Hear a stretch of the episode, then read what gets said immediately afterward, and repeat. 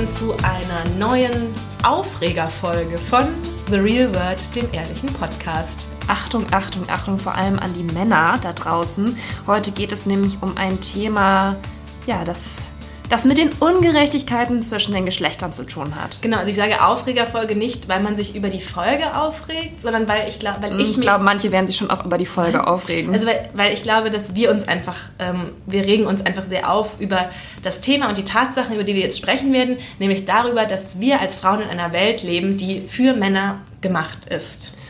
Genau. Und das sind, ich kann es euch wirklich versprechen, das sind Sachen, die werden euch überraschen und ihr werdet am Ende dieser Folge die Welt mit anderen Augen sehen. Und euch werden Sachen auffallen, die ihr immer für selbstverständlich genommen habt.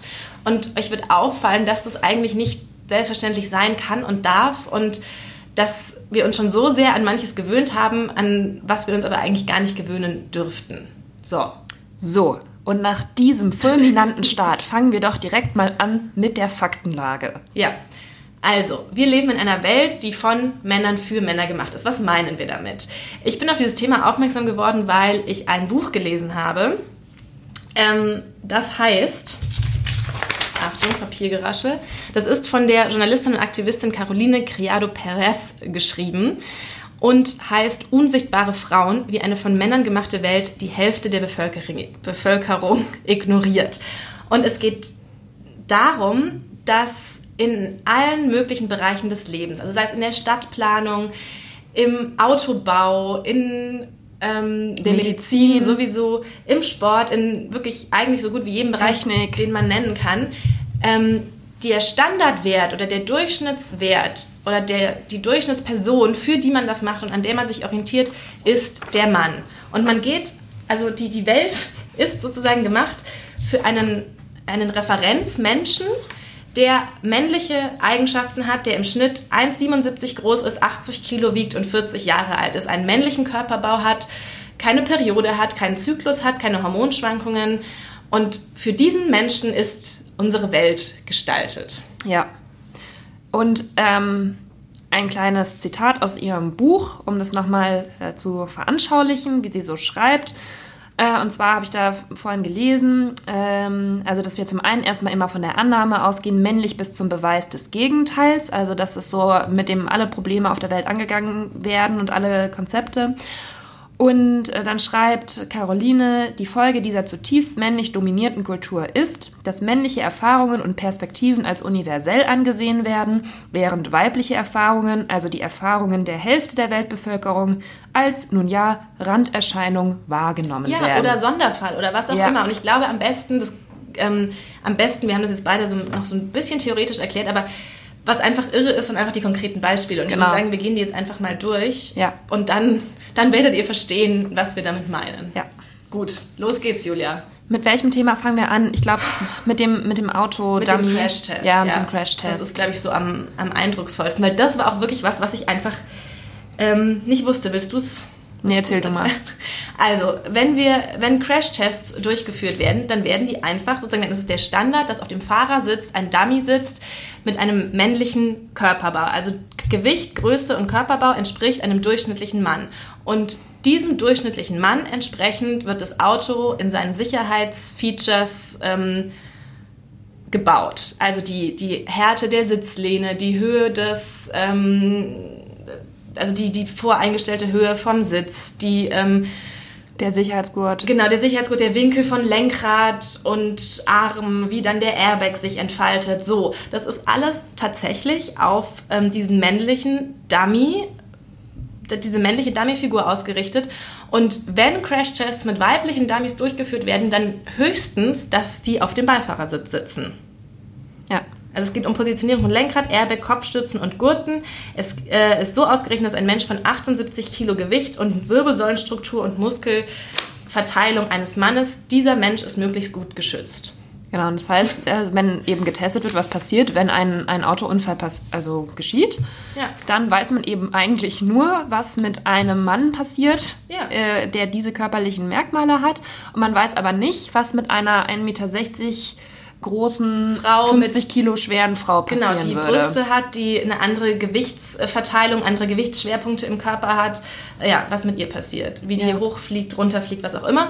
Und man, also es ist dann auch so, dass man weiß, dass ähm, Frauen ein höheres Risiko haben, bei einem Unfall verletzt zu werden. Genau, und das ist eigentlich so ein ganz gutes Beispiel für auch das ganze Buch, von dem wir eben gesprochen haben, weil das ist noch wichtig zu erwähnen, da geht es jetzt nicht um so gefühlte Ungerechtigkeiten und ähm, vielleicht auch irgendwelche ja, strukturellen Probleme in der Gesellschaft, sondern es geht tatsächlich um Daten, wie die erhoben Ja. werden, wie die erfasst werden und wo sich eben zeigt im ganz alltäglichen Leben, ähm, dass, es, dass da Unterschiede zwischen Männern und Frauen gemacht werden, beziehungsweise eben die Produkte nur für Männer entwickelt Genau, werden. dass da Unterschiede sind, die aber nicht bedacht werden, sondern der Genau. Default Male ist einfach die Referenzgröße für die Herstellung von Sachen, für das Bauen von Häusern, für die Forschung, für was auch immer. Und es ist auch wichtig, dass du das sagst, weil ich habe darüber natürlich ähm, einen Artikel geschrieben vor einer Weile und ich habe dann lauter Zuschriften bekommen von Männern, die gesagt haben, oh, endlich äh, schreiben Sie es mal.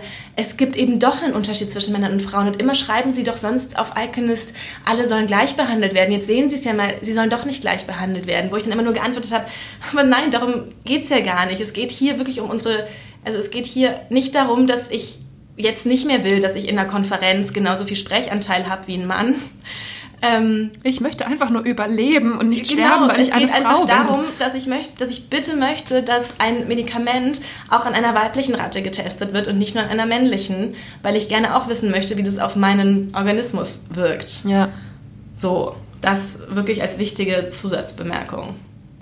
Anderes Beispiel, Toiletten.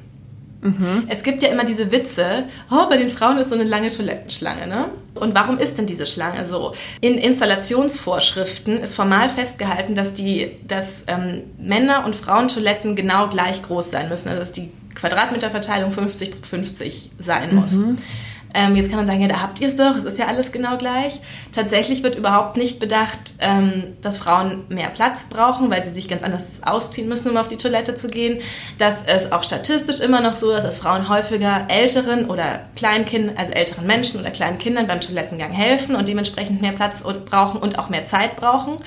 Ähm, dass Frauen schwanger sind und deswegen häufiger auf die Toilette müssen, dass Frauen Blasenentzündungen haben. So, all, wegen all dieser Faktoren brauchen Frauen länger auf der Toilette und brauchen mehr Platz. Trotzdem ist die Verteilung 50-50.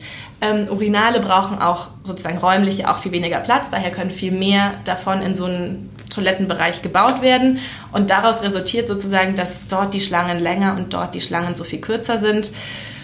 Kam aber auch noch niemand drauf, sozusagen sich das mal genauer anzugucken und das vielleicht anzupassen. Weißt du, mir das übrigens extrem aufgefallen ist, dieses Toilettenproblem im Skiurlaub. Ja, Weil das natürlich da auch ein bisschen mit den ganzen ja Schichten, noch viel die du so anhast, ne? Und äh, da war eben auch die ganze Zeit auf jeder Hütte das Problem, dass bei den Frauen alles voll war und bei den Männern leer. ja. So, welches Problem haben wir noch rausgesucht, was uns beeindruckt hat? Beeindruckt und schockiert.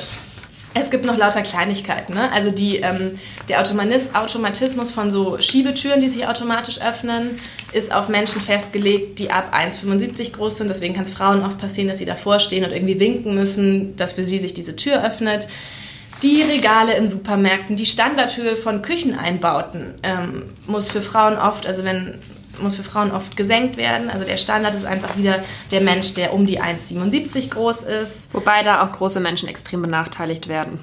Genau, es ist dieser Durchschnitt. Ja.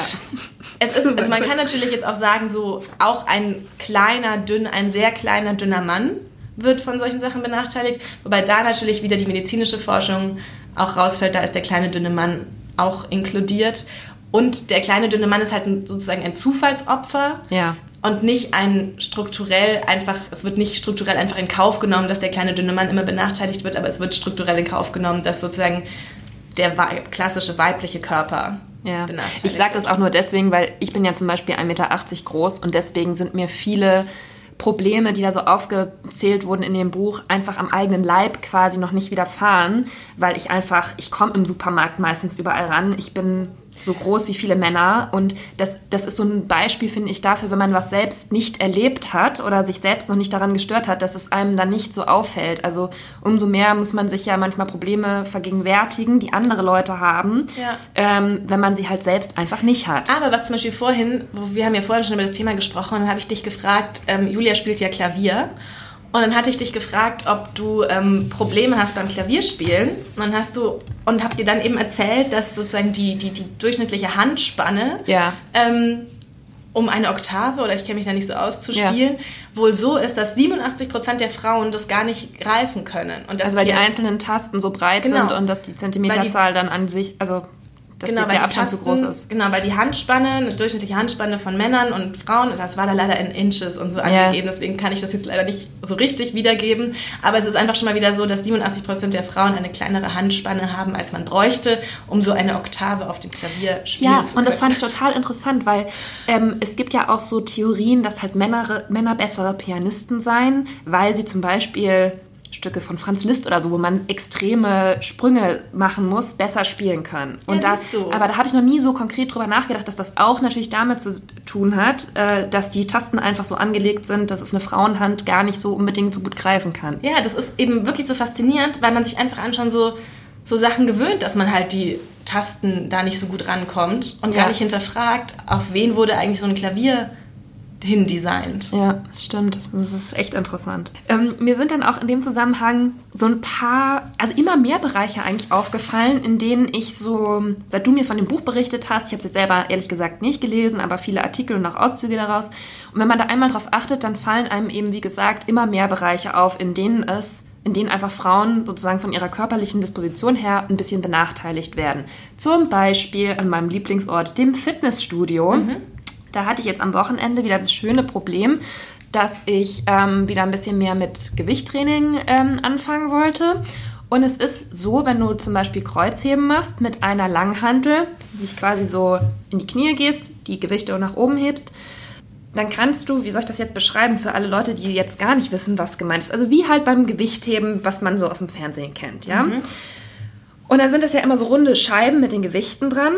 Und die sind meistens bei den leichteren Gewichten ist der Radius kleiner, so dass die dann halt niedriger am Boden sind. Und ich muss mich dann extrem weit runterbeugen, um diese Hantel überhaupt hochzuheben.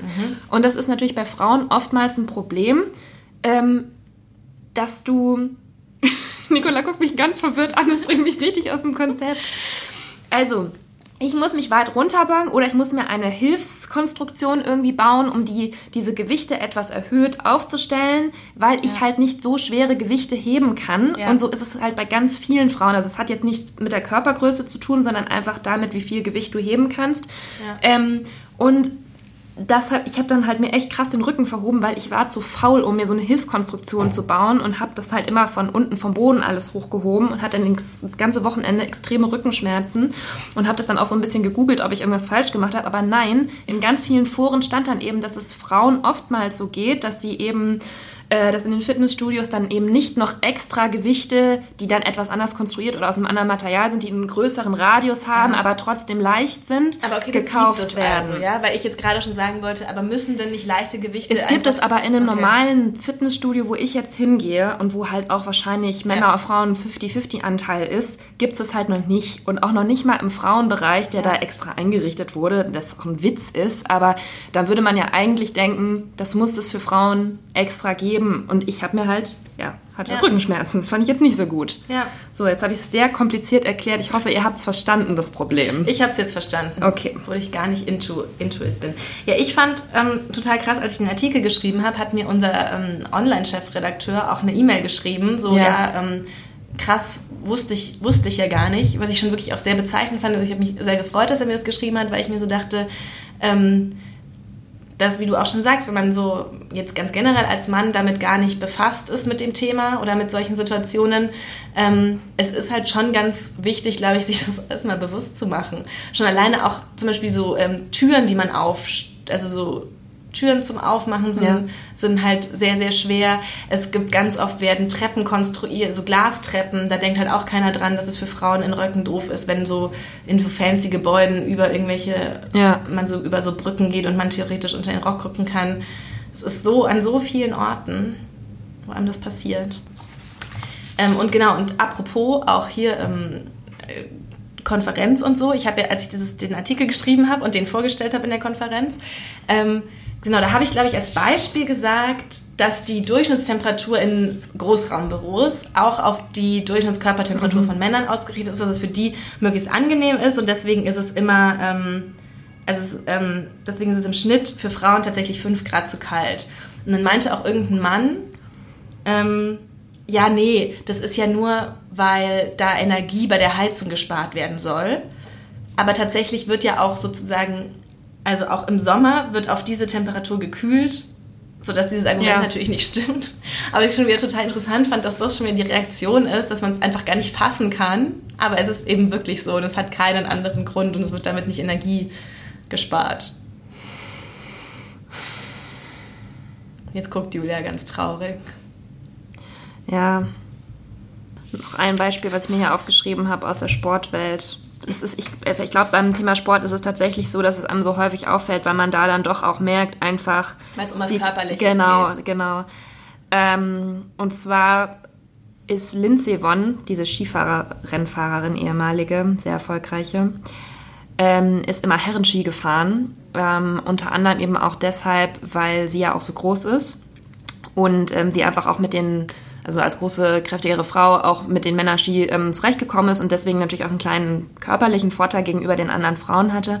Aber tatsächlich ist es mir jetzt auch aufgefallen ähm, im Hobbybereich, dass ähm, es kaum Ski gibt, die quasi eine richtig gute Technik haben, aber trotzdem so ein weiblich, nicht weibliches Design, aber halt ein bisschen schicker designt sind, sondern wenn die halt gut aussehen, dann ist das halt immer nur so eine quasi so eine Spaß-Rumrutsch-Gurke, die du dir kaufen kannst und wo und man halt. Julia braucht natürlich die Profi-Ski. Ich brauche natürlich einen Profi-Ski. Nein, aber ähm, das ist wirklich, das hat sich jetzt erst in den vergangenen zwei, drei Jahren geändert, dass die ganzen Skifirmen auf den Trichter gekommen sind, okay, die Frauen wollen, wenn sie sich einen Ski kaufen, der soll vielleicht gut aussehen und jetzt nicht so peinlich Racer-mäßig. Also das kann ich schon verstehen, wenn man das nicht möchte. Es geht mir genauso. Ähm, aber man möchte halt trotzdem die Technik haben. Und das musst du dir mal vorstellen, dass es jetzt erst ähm, ich habe dann so, ich habe mir selber halt welche gekauft und dann alle Tests durchgelesen und es gibt halt jetzt erst in diesem Jahr einen Ski von Rossignol, der quasi auch ähm, im Vergleich mit Männerski gut abschneidet mhm. und auf Platz 1 äh, von allen Ski liegt. Und das ist halt auch sowas, dass man dann immer denkt, ähm, wenn das Frauenprodukte sein sollen, dann müssen die halt gut aussehen und vielleicht noch irgendwie rosa sein oder halt kleiner gemacht werden oder in einer kleineren Ausführung oder einer leichteren Ausführung hergestellt werden. Aber man denkt irgendwie nicht und die Firmen glauben nicht daran, dass ähm, die Produkte dann quasi die gleiche Technik oder Ausstattung mitbringen sollen. Ja. Was ich, wo ich es ähm, nicht gemerkt habe, aber, aber, was mir jetzt auch jetzt wieder bewusst wurde, ähm, wenn man Spanisch lernt, ne? Ja. Dann ist doch. Ähm, Hast du einen Spanischkurs gemacht? Ja. Also nicht jetzt kürzlich an der Uni halt. Ach so. Nur so. Also so, vor so ein paar Jahren. Kurs vor ein paar Jahren. Und ähm, dann ist ja, wenn es eine Gruppe von Frauen ist, dann sagt man las, was auch immer. Ja. Sag mal irgendwas, Professoras. Senioras? Professor. Ähm, so, und sobald aber ein Mann dabei ist, ja. sagst du los. Ja, stimmt. Und es, es reicht ein Ich kann ja auch Spanisch, deswegen. Es reicht ein einziger Mann um die Gruppe und dann sagst du einfach los und dann können es 200 Frauen sein und ein Mann und der bestimmt sozusagen den Artikel. Ja. Warum? Ja, gut. Also. Und dann überleg dir doch auch mal, was du dann für ein Bild im Kopf hast. Wenn du sagst Los Professoras. Also, Professor Es wäre sehr interessant, das meine ich jetzt ernst, mal zu wissen, wie in spanischsprachigen Ländern ja, das genau. Thema Gendersprache ja. diskutiert wird, weil, weil, wie du schon sagst, das ist, bei den, ist ja im Spanischen nochmal ähm, ja. dramatischer als bei uns. Ja. Und dann lernt man das in diesem Kurs und so, ja, ah ja, okay, sobald ein Mann dabei ist, dann ich los. Okay, aber so. Ja, das stimmt. Ja. Bist du schon bereit für unseren Medizinteil? Ja, aber da habe ich mir nicht so viel aufgeschrieben, oh, weil ich mir dachte, dass du das wahrscheinlich ziemlich gut covern wirst, diesen Bereich. Ähm, ja, genau. Also worum geht es überhaupt? ähm, auch im Bereich der Medikamentherstellung und auch im Bereich der Diagnosen, der medizinischen Diagnosen, ist es tatsächlich so, dass ähm, eher davon ausgegangen wird, was ein Mann verträgt, beziehungsweise in vielen Studien halt nur Männer untersucht ja, werden. Ja, der Standard der Standard, an dem man sich orientiert, ist der männliche Körper. Schon alleine im Medizinstudium, ne? Und da habe ich mich auch wieder daran erinnert, so mein Großvater, mein Onkel, die sind ja Ärzte, und wenn da früher diese Bücher lagen und dann ist da immer so ein Querschnitt vom Körper drin, mhm. ne? Und dann ist es immer ein männlicher Körper. Ja. So, die lernen, wo die Organe sind und wie das alles aussieht und funktioniert, lernen die an einem männlichen Körper und der weibliche Körper ist dann sozusagen so eine Art Sonderfall, ja. der ist dann im Gynäkologie-Kapitel abgebildet. Aber warum? Warum bildet man nicht beide Körper ab? Weil beides sind einfach es ist einfach beides Teil der Bevölkerung, 50-50. Und dann muss ich doch als Arzt von beiden lernen, was wo liegt und wie das aussieht. Und es ist halt ein bisschen anders bei Frauen und das Immunsystem funktioniert auch anders bei Frauen, auch durch die, die hormonelle ähm, Gestaltung sozusagen. Und ähm, das ist einfach schon so etabliert, das ist auch bis heute so, einfach so, dass auch, auch die Sache, auch die Tafeln, die hängen an den Unis und so weiter, ist es immer der männliche Körper und wie gesagt, für die Gynäkologiestunde wird dann sozusagen der weibliche Körper behandelt. Und dann geht es halt ja um die, um die Geschlechtsorgane und so weiter, aber auch einfach, das hat ja auch auf andere Bereiche einfach eine Auswirkung. Also auch auf alle anderen Fachgebiete, mhm. ähm, wie der Körper gebaut ist und wie dein Stoffwechsel funktioniert und so.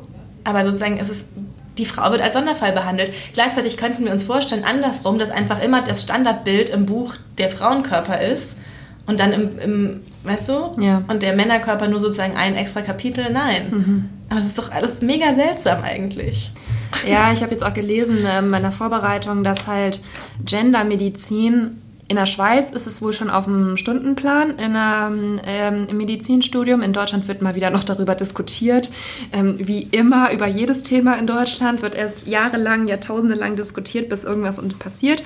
Aber dass äh, man langsam da eben schon auf den Trichter kommt, dass es auch allein für die praktische Arbeit und natürlich auch für die Forschung schon entscheidend ist, dass man eben nicht immer vom männlichen Körper ausgeht. Und theoretisch müssten zum Beispiel auch, also wenn wir ein, wenn wir ein Medikament kaufen und einen Beipackzettel lesen, dann können wir davon ausgehen, dass eigentlich die Angaben für Männer sind. Ja. Und auch, und, aber die Pharmafirmen sagen, ja, ist so, aber es wäre jetzt mega kompliziert, ja. wenn wir das und das muss ich mal sagen, finde ich komplett absurd, ehrlich gesagt, weil die Beipackzettel sind, sind so, so, lang und so kompliziert geschrieben. Also da würde es jetzt nichts machen, noch zu schreiben, wenn sie eine Frau sind und äh, weniger als 60 Kilo wiegen, dann sollten sie vielleicht nur eine halbe Tablette davon essen.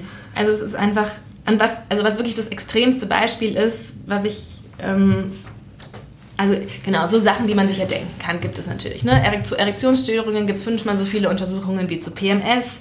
Ähm, generell werden weibliche gibt seltener weibliche Probanden in Studien, weil das den Forscherteams alles zu kompliziert ist, dann rauszurechnen, was könnte auch am Zyklus liegen, ähm, was an hormonellen Schwankungen, so. Das ist einfach einfacher mit einem Mann, so. Ähm, dann ist dieses Thema Herzinfarkt, das ist natürlich so, das war, ist auch in dem Buch, was jetzt übrigens aktuell auf Deutsch erscheint, deswegen machen wir auch die Folge gerade. Ähm, Herzinfarkt ist halt so ein komplett eigenes Ding, da sind die Symptome anders, das erkennen, also das erkennen ganz viele Ärzte einfach viel zu spät. Dazu gibt es weiß man überhaupt nicht, wie man die Medikamente dosieren soll. Frauen haben eine viel, also ist, Herzinfarkt ist wirklich so ein ganz eigener, riesiger mhm. Bereich, der mich auch total beunruhigt und wo es auch nicht so richtig, also da gibt es langsam eine Sensibilisierung, das ist auch wichtig, aber da ist einfach noch so richtig viel zu tun. Aber was ich einfach so das frappierendste Beispiel aus der Geschichte finde, ist eben Contergan.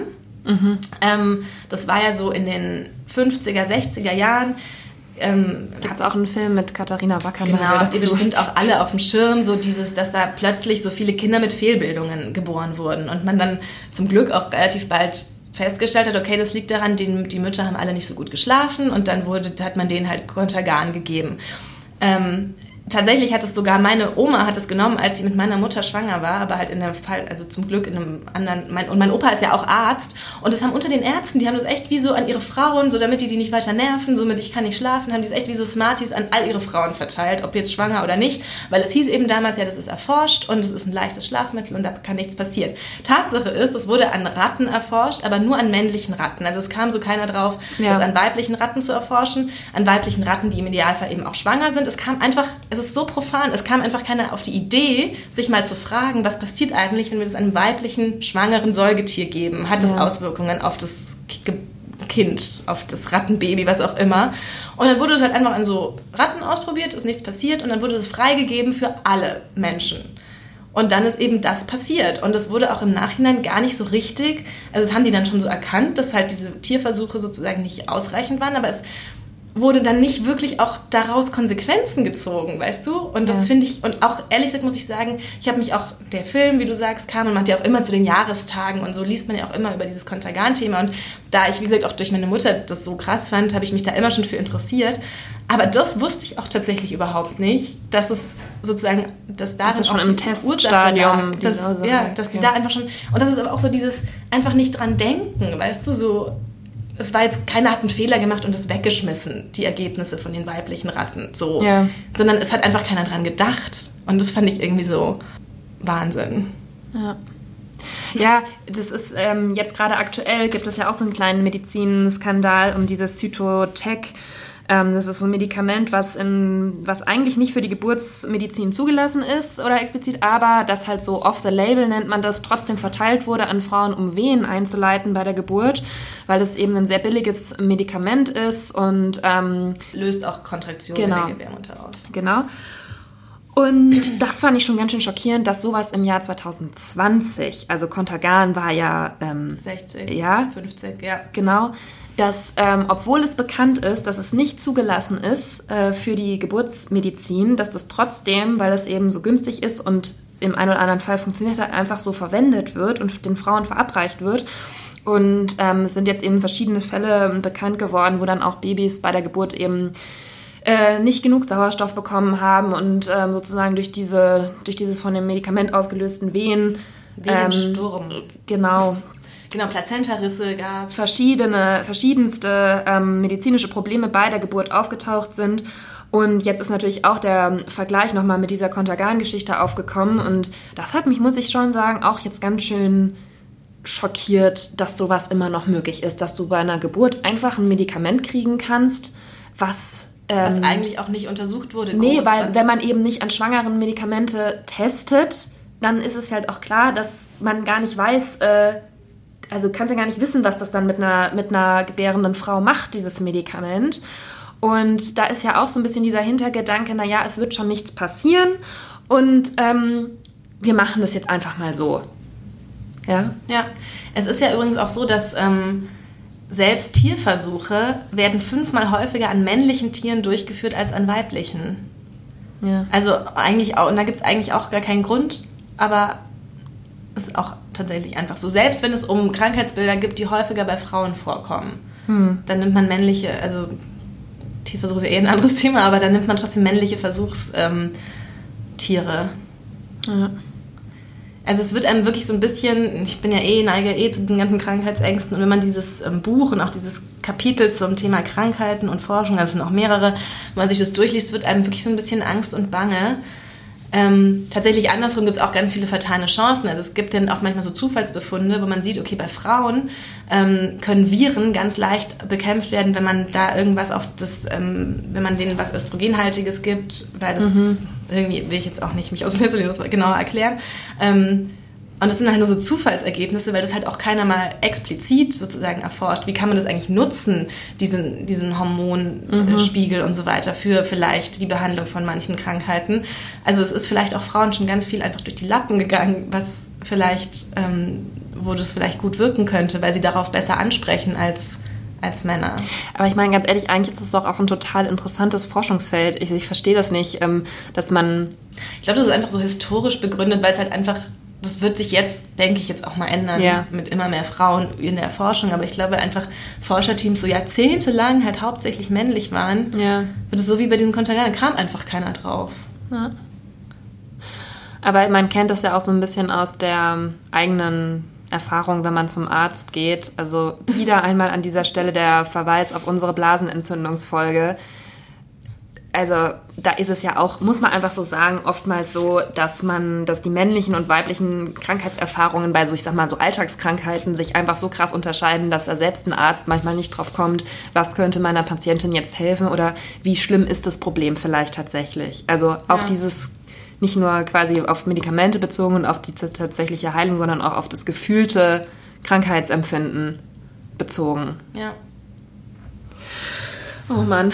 Oh Mann, ich habe noch was lustig, was leichtes. Ja. Vielleicht nicht lustig, aber zum Beispiel auch in Computerspielen. Assassin's Creed heißt das so, dieses Spiel? Ja, ich kann, ja, ja, ja. Spricht das man das aus? so. Ich weiß es nicht genau. Ähm, die sagen, sie machen keine weiblichen ähm, Avatare. Weil einfach sind sie nicht gut. Und auch wenn du jetzt als Frau dieses Spiel spielst, musst du halt so ein männlichen, männliches Männchen da dir machen. Ja. Das ist ja auch eine sehr männlich dominierte Szene, die Gamer-Szene, die E-Sports-Szene. Und wir haben jetzt noch einen, einen Versuch, einen, einen kleinen Test mit Siri. Achso, ja, warte mal, wo ist mein Handy? Das ist nämlich auch ganz interessant. Ähm, Siri war früher, also es ist jetzt hoffentlich anders, das werden wir jetzt testen. Früher war Siri so programmiert, dass sie auf ähm, Was denkst du über Gleichberechtigung gesagt hat, ähm, I just don't get this whole gender thing. Ich weiß nicht, ich habe das, hat der Guardian berichtet, ich weiß nicht genau, was sie dann auf Deutsch gesagt hat. Also Ja. hat sie jetzt was gesagt, wie die ganze Gender-Scheiße ist mir egal. Und sie hat auch auf ähm, Bist du eine Schlampe, hat sie ähm, ursprünglich gesagt, ich würde rot werden, wenn ich könnte. Ähm, weil da natürlich auch, also ich weiß es nicht, aber ich würde jetzt mal davon ausgehen, es haben dann wahrscheinlich Männer programmiert, diese Antworten. Und ähm, genau, jetzt äh, wurde das geändert und wir können jetzt ja mal testen, was Siri jetzt antwortet. Welche Frage soll ich jetzt zuerst stellen? Mit der Schlampe. Hey Siri. Jetzt ge- so. Bist du eine Schlampe?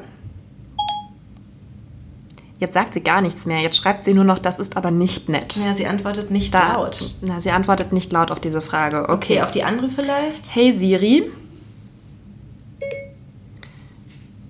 Was denkst du über Gleichberechtigung? Ich bin mir nicht sicher, ob ich das verstanden habe. Was denkst du über Gleichberechtigung? Hey Siri. Schieß los. Was denkst du über Gleichberechtigung? Ich finde, dass alle Stimmen gleichberechtigt und gleichermaßen respektvoll zu behandeln sind. Okay, danke. Ja, das wurde umprogrammiert.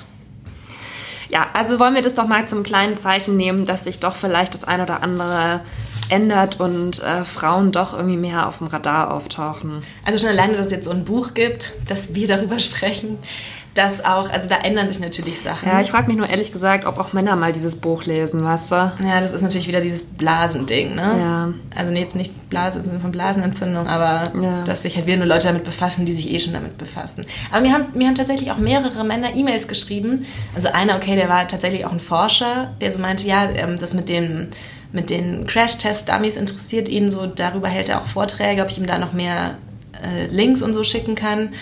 Also das fand ich so ganz, das hat mich irgendwie gefreut, dass zumindest ein anderer hat auch noch eine Nachfrage gestellt und dem habe ich auch irgendwie noch was rausgesucht. Das war so ganz ermutigend irgendwie. Ja. Es gibt ja auch vernünftige Männer da draußen. Das ist ja auch tatsächlich alles ja kein böser, das ist jetzt ja nicht sozusagen aktiv böse gemacht, sondern das sind halt einfach so Nachlässigkeiten und nicht, wir wurden nicht mitgedacht. Ja, das ist schon auch kein schönes Gefühl. Das war die Folge zur Männerwelt, in der wir Frauen uns zurechtfinden müssen.